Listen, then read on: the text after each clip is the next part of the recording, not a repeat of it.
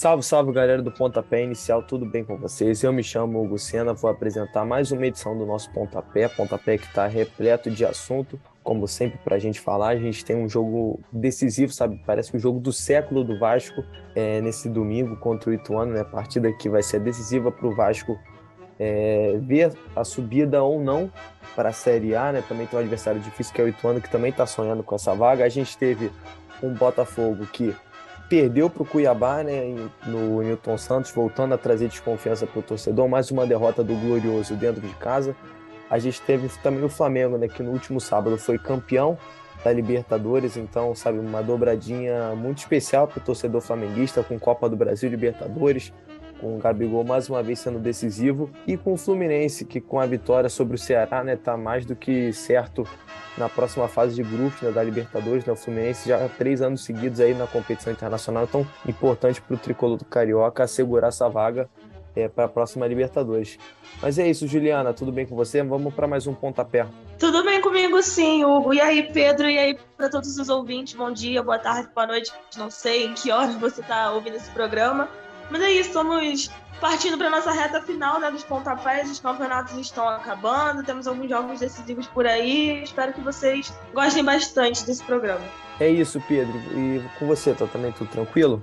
Tudo ótimo, E aí, rapaziada? E aí, ouvintes? Pois é, estamos encaminhando ali para a reta final dos campeonatos. Palmeiras campeão brasileiro, Flamengo da Copa do Brasil e da Libertadores.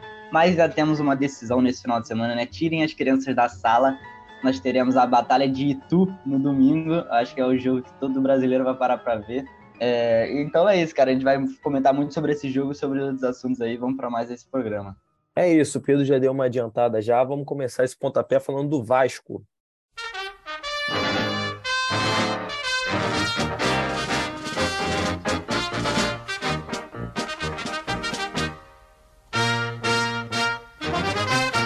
É, o Vasco da Gama, como eu disse lá, na, lá, no, lá no começo, né, lá na apresentação, tem o jogo do século. Parece que é um jogo decisivo para mim, para a história do Vasco, né? Porque o terceiro ano na Série B seria muito duro, muito doloroso para o torcedor vascaíno. É um Vasco que vai para Itu enfrentar o Ituano no domingo.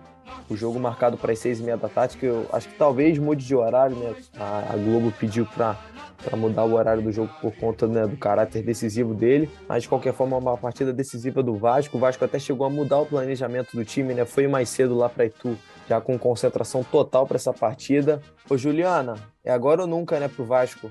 É agora ou nunca. E corrigindo uma informação que você deu, Hugo, é, já deram o aval final né, do jogo.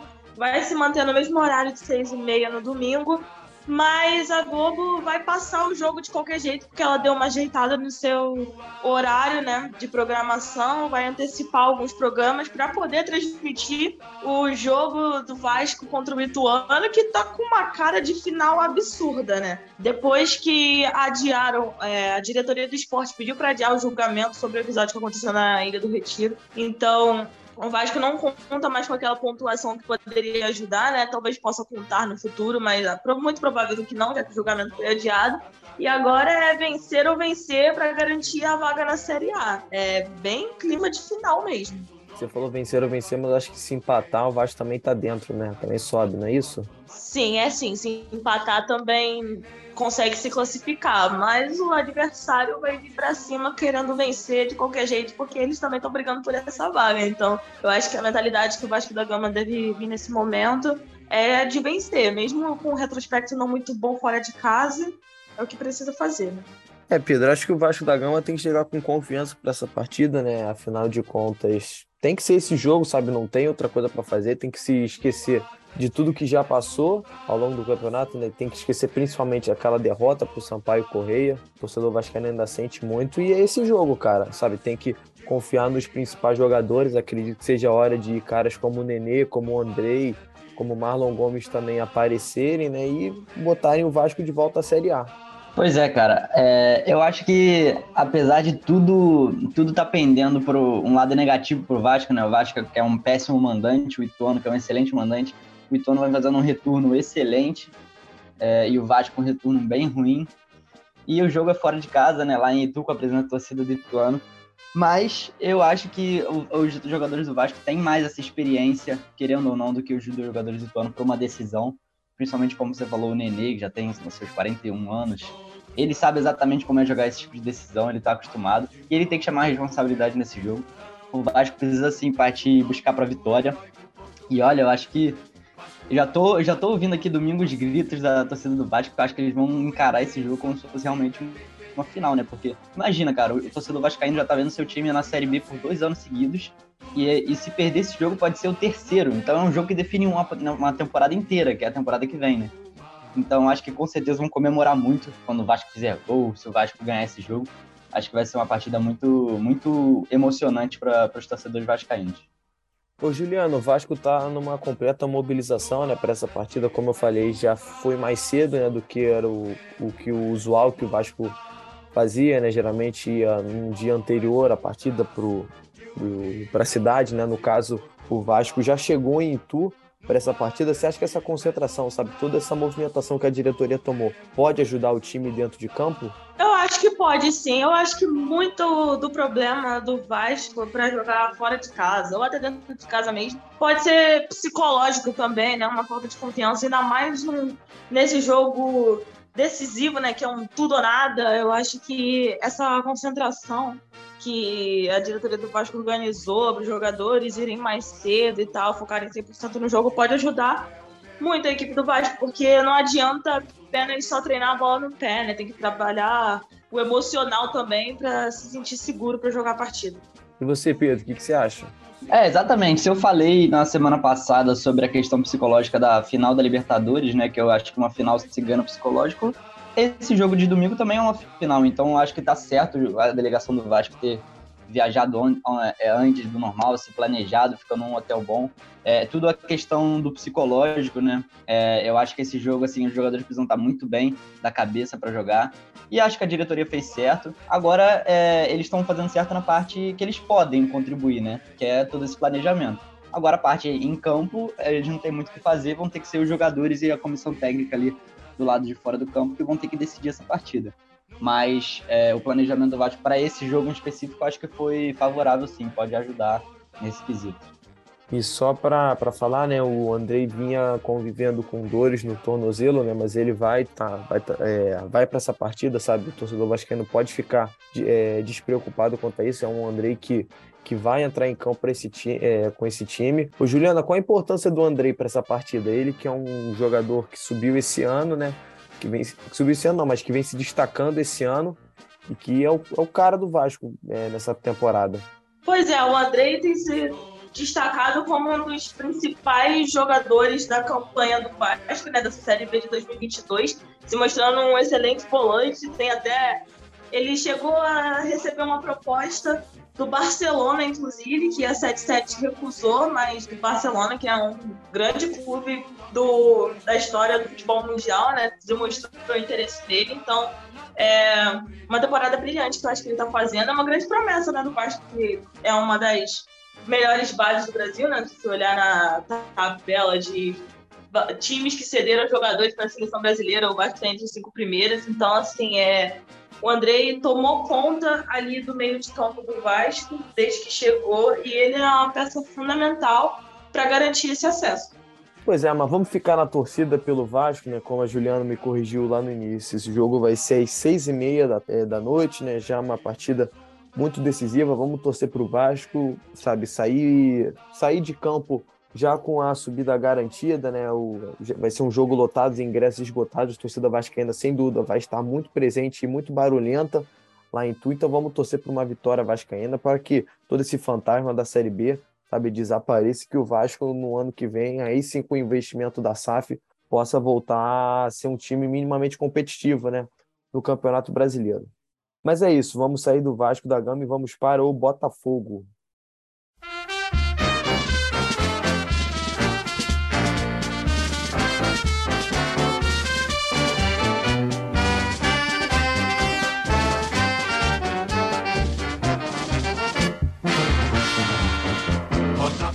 Aí o Botafogo acabou perdendo para o Cuiabá né, nesse meio de semana. Foi, uma, foi um time que, depois da vitória contra o Red Bull, Braga, é, contra o Red Bull Bragantino, a gente esperava que tivesse afastado também toda essa má fase que de toda essa dificuldade, principalmente da equipe de vencer dentro de casa, mas perdeu pro pro Cuiabá, né? Ainda ter, ainda levou um gol do Daverson ainda para piorar ainda mais a situação do torcedor é, botafoguense, né? Já que o Daverson é um, um jogador que provoca todo mundo. Mas aí, Pedro, de novo o Botafogo no Newton Santos, com a expectativa da torcida, um Botafogo que quer chegar à Libertadores, mas que com essa derrota para o Cuiabá acaba se afastando da luta né, é, pela competição internacional. É impressionante esse time do Botafogo, né, cara? A gente sempre fala aqui em todos os programas que o time vai bem fora de, vai bem fora de casa e chega em casa. Quando era para ganhar um jogo, né? Um jogo é, teoricamente tranquilo contra o Cuiabá, no Newton Santos e vai lá e perde, cara. Aí impressionante, assim, eu tava falando com um amigo meu botafoguense, que faz o Cinco Paradas, um morcego, e ele falou assim, cara, pô, o Botafogo é capaz de ganhar do Real Madrid no Santiago Bernabéu, mas isso antes do jogo, né? Mas vai chegar contra o Cuiabá e vai perder no Newton Santos. Dito e feito, né, cara? Acho que. Não, não sei o que acontece, cara. Acho que é inexplicável. O Botafogo, mais uma vez, não conseguiu jogar, não conseguiu implementar seu estilo de jogo. Não, não diria que o Botafogo jogou mal, assim. Mas, porra, não, não conseguiu converter as chances que teve, que não foram muitas. E o Cuiabá foi lá, com o golzinho do Davidson, né? Pra irritar mais um pouco a torcida xingou bastante o Davidson lá no Newton Santos. Mas realmente agora ficou um pouco mais complicado a vaga para Libertadores, mas também já tem torcedor do Botafogo que prefere jogar Sul-Americano para ter uma chance maior de ganhar, né? Acho meio controverso, mas é, talvez vai ficar para Sul-Americano Botafogo na próxima temporada. Ô Juliano, o que, que você pensa do Botafogo na próxima Libertadores? Você acha que é possível? Ó, só para te falar, o Botafogo é o 11 colocado e tem 47 pontos o oitavo colocado, que é o São Paulo, né? O time que ainda que é o último time que se classifica, só que para a fase ainda é para pré-Libertadores, né? O São Paulo que tem 51 pontos, ou seja, 4 pontos de diferença. Você acha que o torcedor do Glorioso ainda pode sonhar com essa vaga?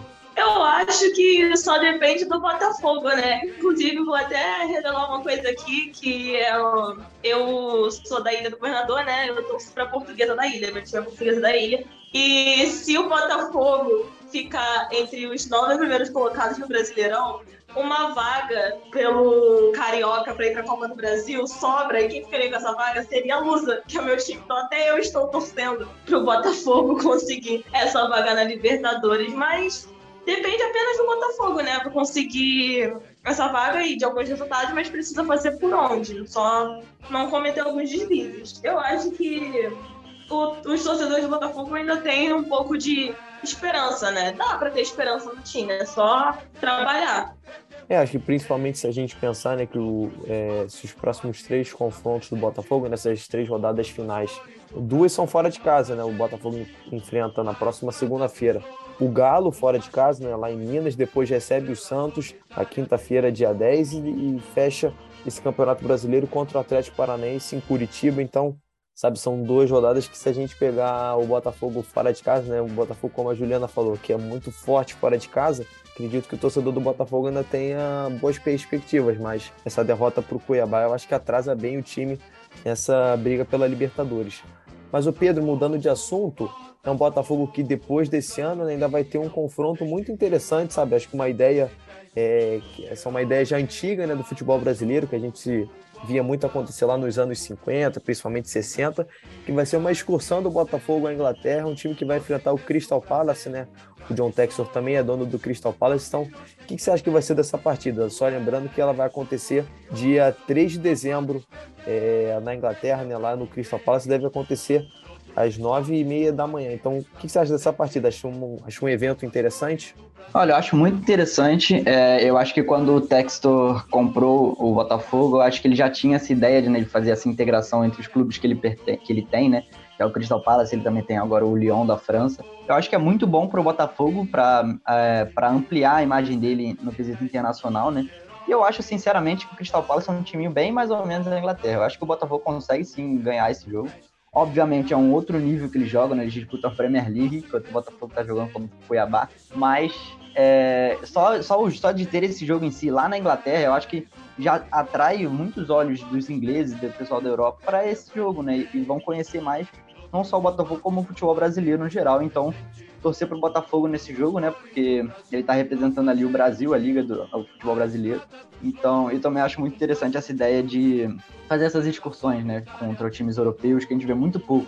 A gente tem visto recentemente só agora um, um ou outro jogo nos mundiais, né? Teve o Palmeiras contra o Chelsea, o Flamengo contra o Liverpool. Agora, talvez a gente vai ter Flamengo contra o Real Madrid, né? ainda vai ter a, a semifinal do Mundial. Mas seria mais interessante a gente ver mais esses jogos, né? Como amistosos ou campeonatos amistosos é, ao redor do mundo contra times europeus. Então, acho que nota 10 aí para essa, essa atitude do Textor. É, isso aí acontecia muito, como eu falei, lá na época dos anos 50, 60, ainda na época do Garrincha, no Botafogo, no Newton Santos, era muito comum os times irem para fora, sabe, enfrentarem times da, da Inglaterra, da Itália, da França, e também países nórdicos, por exemplo, da Suécia. Eles iam muito para fora, né, principalmente também para a Europa, para realizar essas partidas. É importante a gente também ver nível de enfrentamento que a gente tem, né, como, ser, como vai ser ver um time de meio de tabela da Premier League contra um time de meio de tabela do Campeonato Brasileiro. Então, pensando nessa questão do enfrentamento também na internacionalização da marca do Botafogo, eu acho que é um evento super interessante. E você, Juliana, o que, que você pensa? Eu concordo com vocês, gente. Eu acho que vai ser um evento interessante, né? Eu acho que é uma. Além de ser interessante futebolisticamente né, para o Botafogo jogar contra o de Premier League, apesar do Pedro ter dito que realmente não é baita time da Premier League, mas ainda joga um campeonato que é considerado um, um dos melhores do mundo, né? Se não o melhor. E eu acho que também é uma boa jogada de marketing para o Botafogo, para ele entrar cada vez mais no cenário mundial, conhecerem a marca, conhecerem o time, jogadores, a história do clube. Então eu acho que é, vai ser um evento muito interessante. É, como a gente falou, acho que o Botafogo só tem a ganhar com essa partida e só, e só para dar mais uma informação, o Botafogo não quer parar por aqui, ele também tá, ainda está estudando, né? ver se consegue realizar alguma partida com, com outra equipe da Europa e também dos Estados Unidos. Então, muito interessante essa iniciativa botafoguense.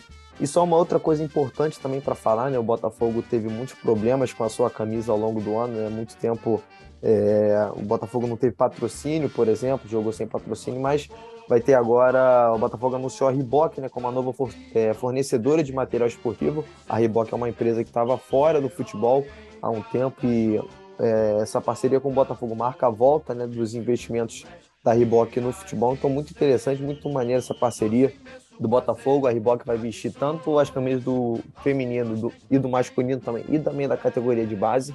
E só uma coisa interessante para falar é que a Reebok, assim, o, o, se não me engano, um dos chefes lá da Reebok, né, um dos donos da Reebok é também amigo do, do John Textor. Então, sabe, esses empresários são, são amigos e isso facilitou muito o negócio sair, né? Mas saindo do glorioso agora, vamos para o Flamengo.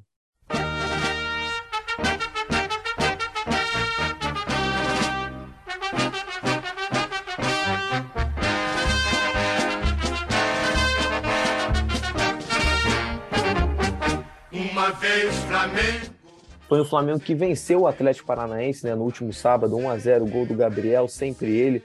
O Gabriel que tem três finais de Libertadores com o Flamengo, quatro gols. O Flamengo já marcou oito gols em finais de Libertadores, quatro do Zico, quatro do Gabriel. Então a gente vê que com esses números a importância que ele tem para a história do Flamengo e não foi diferente no último sábado. É verdade que o Flamengo perdeu para o Corinthians nesse, nesse meio de semana, né? Perdeu por 2 a 1 na quarta-feira.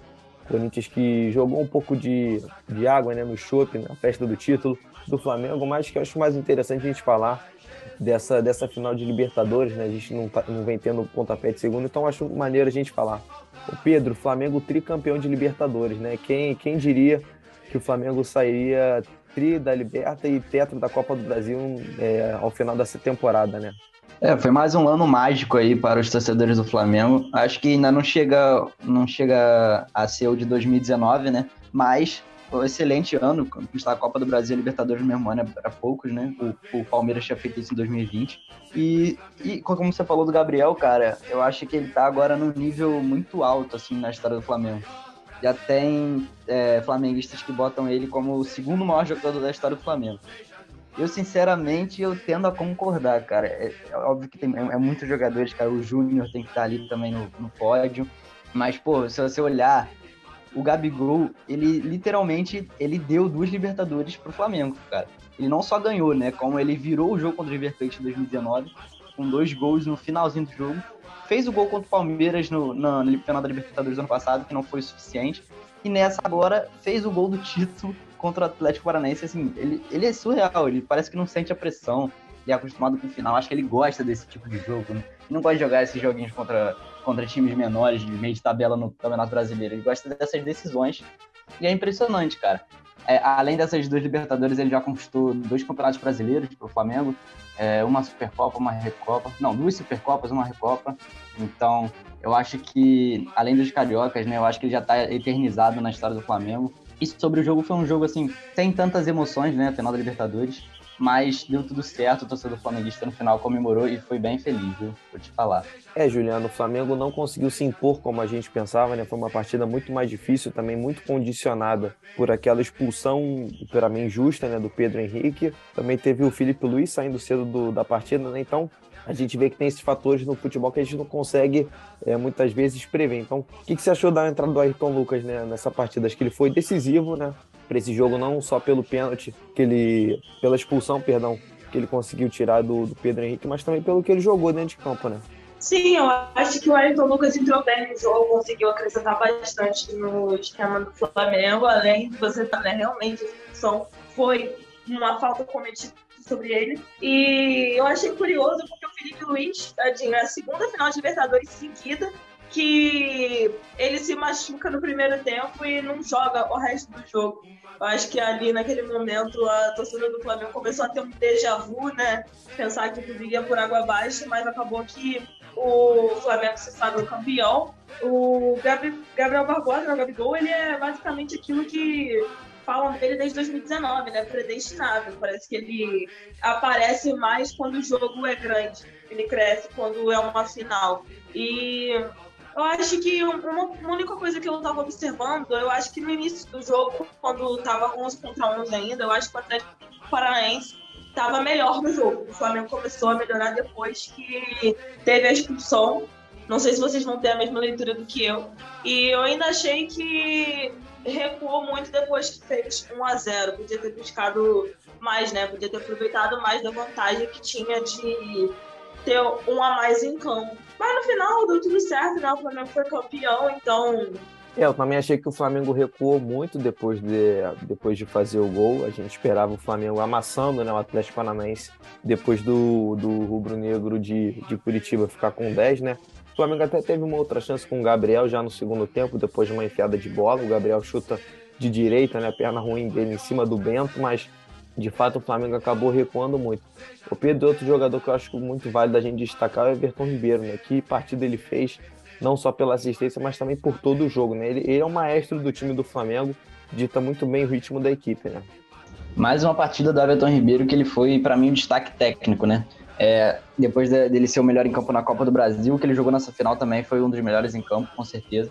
É, eu acho que mudou muito o Everton Ribeiro, a mentalidade dele, porque é, ele era um jogador conhecido no Flamengo por ele não aparecer tanto nas finais, né, nos momentos decisivos. E nesse ano foi o contrário, cara, é que ele jogou na final da Copa do Brasil e na final da Libertadores. Eu acho que só credencia ele a ótima temporada que ele já tá fazendo, credencia ele para ir para a Copa do Mundo, né? Eu acho que ele tem que estar tá lá nos 26 nomes. Dia 7, daqui a três dias, o Tite vai fazer essa convocação. E eu acho que ele vai estar tá lá, o Everton Ribeiro, é, merecidamente. É, aí ele vai ter que ver quem que ele vai tirar, mas o Everton Ribeiro tem que estar tá depois dessa temporada e dessas finais que ele fez com a camisa do Flamengo. Pois é, o jogador Everton Ribeiro, né? Que se a gente pensar no quarteto do Flamengo, no quarteto não, né? Nesses cinco jogadores mais decisivos da frente, né? Gabriel, Bruno Henrique, Pedro, Arrascaeta e ele. Ele talvez seja o jogador que tem menos mídia, né? Até pelo, pelo estilo próprio dele, mas se a gente pegar o currículo dele e somar também o que ele já fez no Cruzeiro com, aquele, com aqueles dois campeonatos brasileiros, né? Em que ele foi o melhor jogador dos dois em 2012 e 2013, eu acho que só depois de um tempo daqui para mais ou menos uns 20 anos a gente vai ter real noção do quanto esse cara ganhou e do quanto ele jogou de futebol. Né? Ele que muitas vezes é. Não sei se ele é subestimado, mas acho que ele é subvalorizado às vezes e que, como o Pedro bem falou, muito provavelmente vai ter seu grande ano coroado com essa convocação para a Copa do Mundo no Catar. É, Juliana, acho que também é válido falar a gente é, desse, dessa derrota do Flamengo contra o Corinthians. O Flamengo que perdeu as duas partidas contra o Corinthians no Campeonato Brasileiro, mas em contrapartida acabou ficando invicto né, nos confrontos da Libertadores e da Copa do Brasil. Um Flamengo que, na minha visão, não estava tão focado para essa partida, né? Recém ganhou a Libertadores, então um time que ainda estava em meio às comemorações desse tri da Liberta. Então, a gente viu o Corinthians muito mais focado para essa partida e que saiu vitorioso dentro de campo. Né? Não acredito que o Flamengo tenha jogado mal, mas não acho que tenha merecido a vitória. O que, que você achou desse jogo, Juliana? Eu achei que realmente foi uma vitória merecida do Corinthians, que o Flamengo não estava tão bem na partida assim, mas uh, o jogo foi mais para ser um encontro da torcida do Flamengo com o time do Flamengo, né, para comemorar os títulos e as taças. Tanto que o jogo acabou e ninguém parecia triste com a derrota, né? Porque o, esse jogo já não é mais, entre aspas, né? Todo, claro, todo jogo é importante, mas não era mais tão importante quanto os últimos dois jogos do Flamengo, né? Os últimos dois jogos decisivos do Flamengo, que foi a final da Copa do Brasil e a final da Libertadores, né? Então era para ser mais uma festa mesmo eu fiquei pensando mais que a torcida do Corinthians, que apesar de comemorar a vitória, deve ter ficado chateada, né? Porque foi ao Maracanã. Não tinha muito tempo para tentar voltar com o título e não ganhou. E no jogo que, entre muitas aspas, não valia nada, acabou vencendo. Mas pelo menos eles conseguiram uma vaga da Libertadores. É, e também queria é, comentar um pouco do, do mérito do Flamengo em revelar atletas da base também, né, cara? Eu acho que essa partida foi uma ótima partida do Matheus França. Eu acho que em 2023 ele vai ter um papel mais importante nesse plantel do Flamengo. Um jogador vem é, se maturando, né, nessa temporada, já fez vários gols. E, pô, você vê a, a, uma bela jogada do Cebolinha, né, que driblou ali pelo lado esquerdo, deu um passe de trivela. Chega o Matheus França na cara do gol, ele vê o Cássio, um enorme goleiro, um dos maiores goleiros da história do futebol brasileiro. Ele dá uma cavadinha com muita categoria, né? Acho que tem que ter uma frieza para a idade dele, isso é, isso é muito difícil ter essa frieza, né? Então é um cara para ficar de olho aí para 2023. Eu queria só destacar a partida do Matheus França. Muito válido, Pedro, seu destaque. O Matheus França é um jogador muito promissor, né? A gente vê muita gente falando muito bem dele. É um cara que sempre destacou nas categorias de base e que vem ganhando espaço é, esse ano, nessa temporada. Ele teve uma lesão contra o, é, ainda contra o São Paulo, né? ainda no primeiro turno do Campeonato Brasileiro. Já no finalzinho do jogo, ele acabou fraturando a tíbia, se eu não me engano, uma lesão que tirou ele dos gramados por volta de dois meses que a gente vê ele retomando é, seu espaço nos jogos. Né? Ele é um cara que a gente não vê ele entrando sempre, né? Talvez nas partidas principais ele fique de fora, mas sempre quando o Flamengo, o Flamengo B, né, no caso, time do Campeonato Brasileiro, ele ele sempre entra, né, vem jogando essa função ali de centroavante, meio que falso nave, mas ele é um meia de origem, então provavelmente na temporada que vem ele possa ser um dos reservas do Arrascaeta, né, que é um, o Uruguai convive com muitas lesões, muitos problemas físicos, e assim, quem não tem ideia assim, do impacto do Matheus França, ele é um cara que entra pouco, mas que tem seis gols essa temporada, sabe? Então são números acho que bem relevante para quem entra tão pouco dentro de campo. Mas sendo do Flamengo agora, vamos para o Fluminense.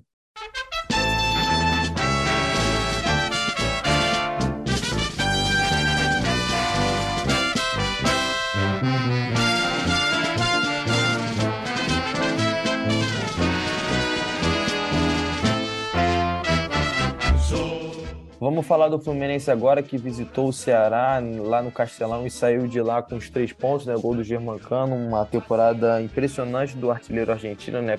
Cara cada vez mais ídolo da torcida tricolor. Ele que já está batendo recordes do, do século do, do time do Fluminense, né? Então, um cara cada vez mais importante.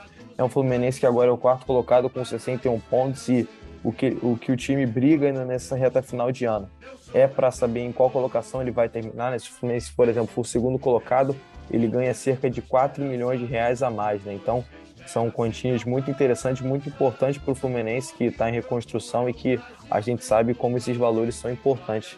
O Pedro, então o Fluminense que assim, com a vaga da, da próxima Libertadores já assegurada, eu acho que a gente já consegue projetar a temporada que vem para o Fluminense, né?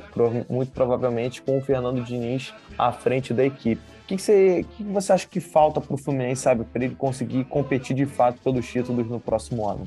Olha, eu acho que falta um elenco talvez mais recheado, né? Esse elenco do Fluminense, a gente sabe que ele é bom, né? Mas falta peças de reposição. O Cano, por exemplo, ele não tem um substituto à altura. Ele deu, o Fluminense deu bastante sorte ano que o Cano quase não se machucou, né? Ali no início do ano, acho que ele se machucou, mas foi muito rápido. Ele jogou basicamente todos os jogos do Brasileirão. É, o Fluminense que vem frequentemente agora frequentando a Libertadores, né? Já tem uns três anos aí que o Fluminense tem jogado. Essa agora ele foi eliminado na pré, mas ele tem. Isso mostra que o Fluminense está melhorando muito seu desempenho no Campeonato Brasileiro, né? Tá sempre beliscando uma vaga pela Libertadores. E o elenco e o grupo vai criando casca, né, com a Libertadores e daqui a pouco eles já vão começar a chegar em fases mais avançadas, né, como quartas, semifinal, e o time vai melhorando, melhorando e as receitas do clube também, né? Aí com isso o presidente consegue fazer umas contratações mais interessantes, a torcida comparece mais no estádio, acho que isso é uma bola de neve, né, que vai aumentando até o time ficar bem bem recheado. Então acho que o que falta pro Fluminense é só um um elenco com mais opções de reposição e talvez até algum, alguns titulares com lateral esquerdo que o Fluminense precisa. É, o Juliana, como eu falei, o Fluminense venceu o Ceará né, no último jogo, mas tem uma próxima partida muito interessante, acho que um, um confronto que promete, tem tudo para ser um bom jogo. É um Fluminense que enfrenta o, o São Paulo né, no sábado, às quatro e meia da tarde. São duas equipes que vão para cima, que não, não aceitam a derrota, né, que buscam sempre a vitória. Então, o que você espera desse jogo né, entre, entre Diniz? É, assim, vai ser interessante, vai ser o Diniz contra o São Paulo, né, o Fluminense também contra o São Paulo. Então, o que você espera desse jogo? Eu acho que vai ser um bom jogo, vai ser um jogo interessante de assistir, vai ser um confronto interessante, né, do Fernando Diniz com seu ex-clube, duelo de tricolores, né, que é um clássico do futebol brasileiro, São Paulo e Fluminense. Eu acho que vai ser um bom jogo de assistir, ainda mais que o Fluminense está nessa briga para se colocar cada vez melhor, né, na tabela do brasileiro, pelo menos para receber uma premiação melhor. Então eu tô esperando um bom futebol. E você, Pedro? É, eu, eu, concordo com a Juliana, acho que a gente vai ter um bom jogo. É, acho que o Fluminense tem bastante chance de ganhar, principalmente por ser aqui no Maracanã. E o retrospecto do Fluminense contra o São Paulo, se não me engano, é positivo é, nos últimos tempos. Então, eu acho que desse para apostar num dos dois, eu apostaria no Fluminense. A gente tem do outro lado também o Caleri, uma boa fase, né? Fazendo bastante gol no Campeonato Brasileiro. Mas no Fluminense a gente tem o Germancano, que é o artilheiro do Campeonato Brasileiro e o artilheiro do Brasil no ano. É o cara que é, é basicamente garantido um gol por jogo no mínimo, né? Então acho que o Cano vai ajudar o Fluminense a, a garantir essa vitória. O São Paulo que também tá brigando por Libertadores, mas acho que vai dar flu. Mas é isso, nosso pontapé vai ficando por aqui. A gente espera muito que você tenha gostado demais desse programa, né? um programa repleto de coisa para a gente falar. A gente espera que na próxima semana, quando o programa volte, a gente já tenha um Vasco de volta à Série A, né? que tenha passado por cima do, do Ituano, tenha superado essa fase difícil. Então, a gente torce muito por isso, né, que o Botafogo também esteja cada vez mais firme nessa briga pela Libertadores, né? A gente espera que ele esteja mais perto. E é isso, o Fluminense na próxima Libertadores, Flamengo campeão da Copa do Brasil, da Libertadores, é o ano, enfim, terminando, né, Juliana? Até semana que vem. Exatamente, é um ano que está terminando, os campeonatos se encaminhando para a reta final, os clubes alcançando seus objetivos, né? Ou não, infelizmente. Vamos vendo o que, que vai acontecer, qual vai ser o destino de cada um para a temporada que vem. E é isso. Até semana que vem, gente. É isso, até semana que vem para você também, Pedro. Até semana que vem, gente, ouvintes que ficaram até aqui. É, o, muitos resultados já definidos, né? O Flamengo já não briga mais por nada, o Fluminense só por uma vaga. Agora quem mais tá brigando é o Vasco, né? Então, boa sorte pro Vasco nesse final de semana e até semana que vem. Tchau.